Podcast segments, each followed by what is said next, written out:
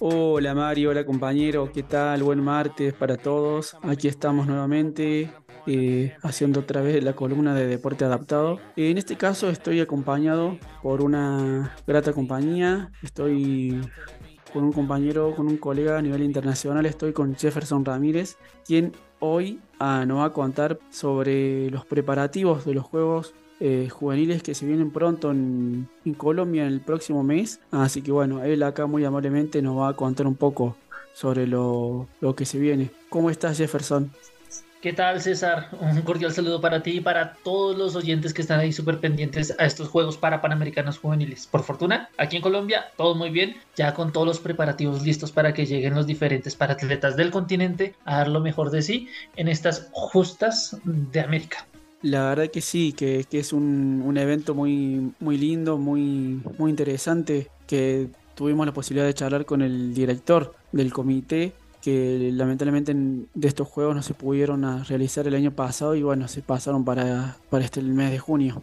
Eh, creo que fue una decisión bastante acertada para poder hacer todos los preparativos necesarios que tiene un evento multideportivo tan grande como este. Porque, César, mm, los Juegos para Panamericanos Juveniles Bogotá 2023 es la primer parada en un ciclo paralímpico que termina en París 2024, que ya es el evento más grande que son los Juegos Paralímpicos. Entonces, se necesita garantizar a los diferentes paratletas del continente que todos los escenarios sean accesibles, que tengan un buen alojamiento, buena alimentación, una buena estadía eh, en la capital de Colombia, y pues van a ser en total 12 deportes, 12 disciplinas de, en las que participarán eh, deportistas de tres discapacidades diferentes, física, visual e intelectual. Entonces son bastantes preparativos que se tenía que garantizar 100% eh, un muy buen evento.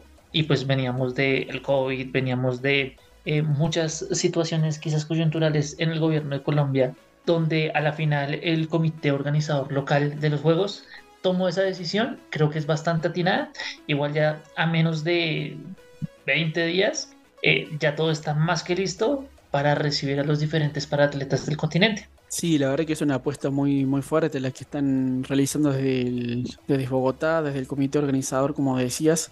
Son bastantes para atletas los que se van a sumar. Eh, como contaba, son 12 disciplinas. Y bueno, es como como ya mencionaba, ¿no? Son los preparativos para los Juegos para, Paralímpicos de París 2024, que es dentro de un año. Con todo lo que vino pasando con la pandemia, recordemos que los Juegos del 2020 se pospusieron un año y ahora se vienen nuevamente en 2024. Correcto, César. Eh, se modificaron algunas cosas del calendario, pero la idea es terminar poniéndose al día y que esta preparación le sirva a los más de 700 para atletas que van a llegar a Bogotá, alrededor de 800.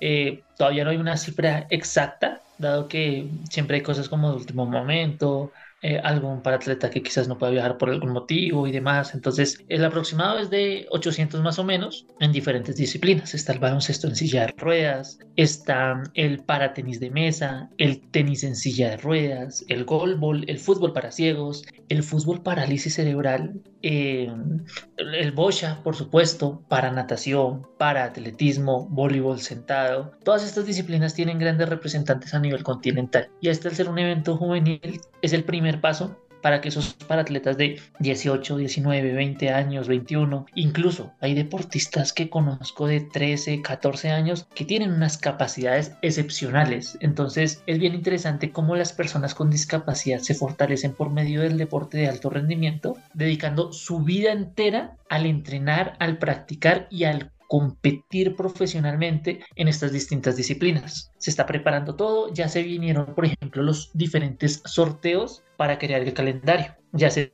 tienen las fechas de baloncesto y ruedas, de fútbol para ciegos. Eh, fútbol para ciegos arranca el 7 de junio en las canchas de Compensar, aquí en Bogotá, a las 9 de la mañana con el clásico Colombia-Argentina, por ejemplo. Otra de las noticias así importantes es eh, ya Argentina ustedes como un país muy importante que va a participar en estas justas, va a venir con 122 deportistas de las 12 disciplinas. Argentina se va con todos los deportes, viene a competir aquí con todas. Eh, ya dieron todos los nombres, ya está todo más que seleccionado en cuanto a las diferentes delegaciones. 122 va a tener Argentina, perdón, me escaché por uno. y vienen grandes representantes como eh, Nicolás, que es el paranadador más rápido de Argentina, Nicolás Nieto, y así uno puede mencionar muchísimos, por ejemplo, los murciélagos, que son los de fútbol 5, los topos, que son los de golbol en cuanto a Argentina. En Colombia también hay grandes representantes, Chile, Costa Rica, México, Brasil, que es una potencia, Venezuela. Eh, es un evento donde va a ser un gran aprendizaje y una gran experiencia para estas personas con discapacidad que desde aquí desde los juegos buscamos dejar un legado. Y un legado no solo en escenarios que sean accesibles sino un legado en cultura deportiva en cultura hacia la población con discapacidad en cuanto a nosotros no nos fijamos pues a desde mi parte en comunicaciones lo hemos manejado así. En quizás esas comillas, superar límites, a pesar de, no, esas cosas no, nosotros nos enfocamos no en el cliché, sino en las capacidades de la persona. Y por medio de esas capacidades, al visibilizarlas, al resaltarlas, dignificamos a la población con discapacidad y potencializamos su perfil deportivo. Tal cual, como decís Jefferson, creo que eso te iba a mencionar, la importancia de los discursos, cómo se venían eh, manejando a nivel comunicacional con, con este evento, cómo, cómo ves la, la ciudad, la población, la, sociedad está eh, entusiasmada o está medio indiferente ante este evento hay mucho entusiasmo. Ahorita se cierra el proceso de acreditación de medios de comunicación. Se ha tenido muy buena respuesta, no solo de medios de comunicación locales acá en Colombia, sino también internacionales. Y eso demuestra que poco a poco ese deporte de personas con discapacidad que eh, en una época quizás no era tan visible, cada vez está tomando más fuerza, como debe ser muy acorde a todo el mérito y el esfuerzo que ponen los paratletas en sus entrenamientos y en sus competencias. Y la expectativa es alta, no solo en medios de comunicación, las personas, los deportistas, porque es un evento bastante importante y todos quieren llegar a colgarse esas medallas oro, plata, bronce que eh, están en este evento multideportivo. Entonces, la expectativa es alta y desde comunicaciones con ese lenguaje que veníamos hablando, hemos resaltado la importancia de, dignificarlo, de, de poderlo dar a conocer y por eso también creamos un glosario para Panamericano.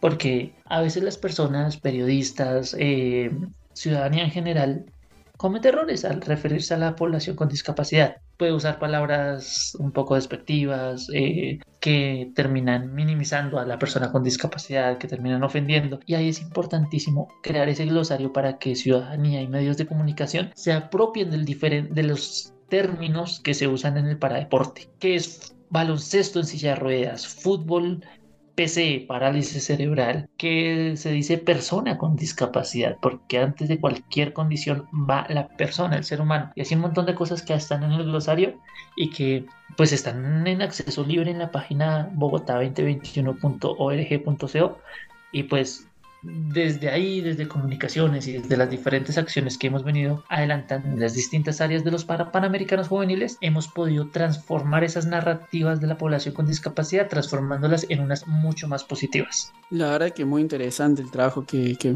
venís comentando, la verdad que entusiasma mucho eh, este gran evento y siguiendo con, con esta línea que estábamos conversando, ya como para ir concluyendo la nota, agradeciéndote siempre la participación, la, predisposición, eh, que, que, comentes brevemente, bueno, los, los, días y por dónde se puede seguir el evento, si hay alguna página, algún canal eh, virtual por donde los oyentes quieran seguir este evento. Por supuesto, César. Eh, el evento empieza del 2 al 12 de junio va a haber clasificaciones funcionales, va a haber un evento de inauguración y empiezan las competencias en judo, en para powerlifting. Entonces, algunos em, deportes van a empezar un poquito más tarde, otros más temprano, algunos empiezan el 6, otros el 2, otros el 3.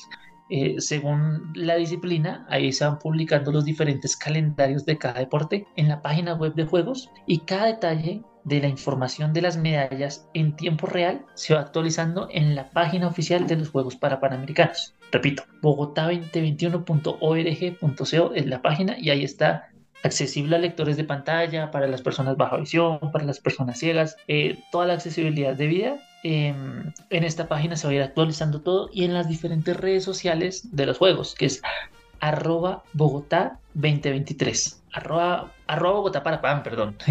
ya estoy mezclando todo. Arroba Bogotá para pan en Facebook, en Twitter, en Instagram, en TikTok también estamos haciendo contenido que visibilice los juegos. En televisión acá en Colombia va a haber un canal muy pendiente que es Canal Capital y Win Sports y Internacional en diferentes, eh, en las redes, diferentes redes sociales y en diferentes medios también que están muy pendientes, como por ejemplo las personas en Argentina, van a venir los de Paradeportes, que están siempre muy al tanto del el deporte que practican las personas con discapacidad y ahí también van a estar muy atentos en redes sociales y haciendo transmisiones en vivo para que no se pierdan ningún detalle de estas justas deportivas. Bueno, gracias, muy completa la información, tal cual se te iba a preguntar, por ahí hay mucha gente que que quiere seguirlo en vivo, que quiere seguir el medallero y bueno, diste una información muy completa. Te agradecemos eh, la posibilidad de estar acá con nosotros. Mm, te vamos a comprometer a que después de los juegos hagamos un resumen de lo que fue, de, lo, que dejó este gran evento, ¿no? Nosotros salimos por ahí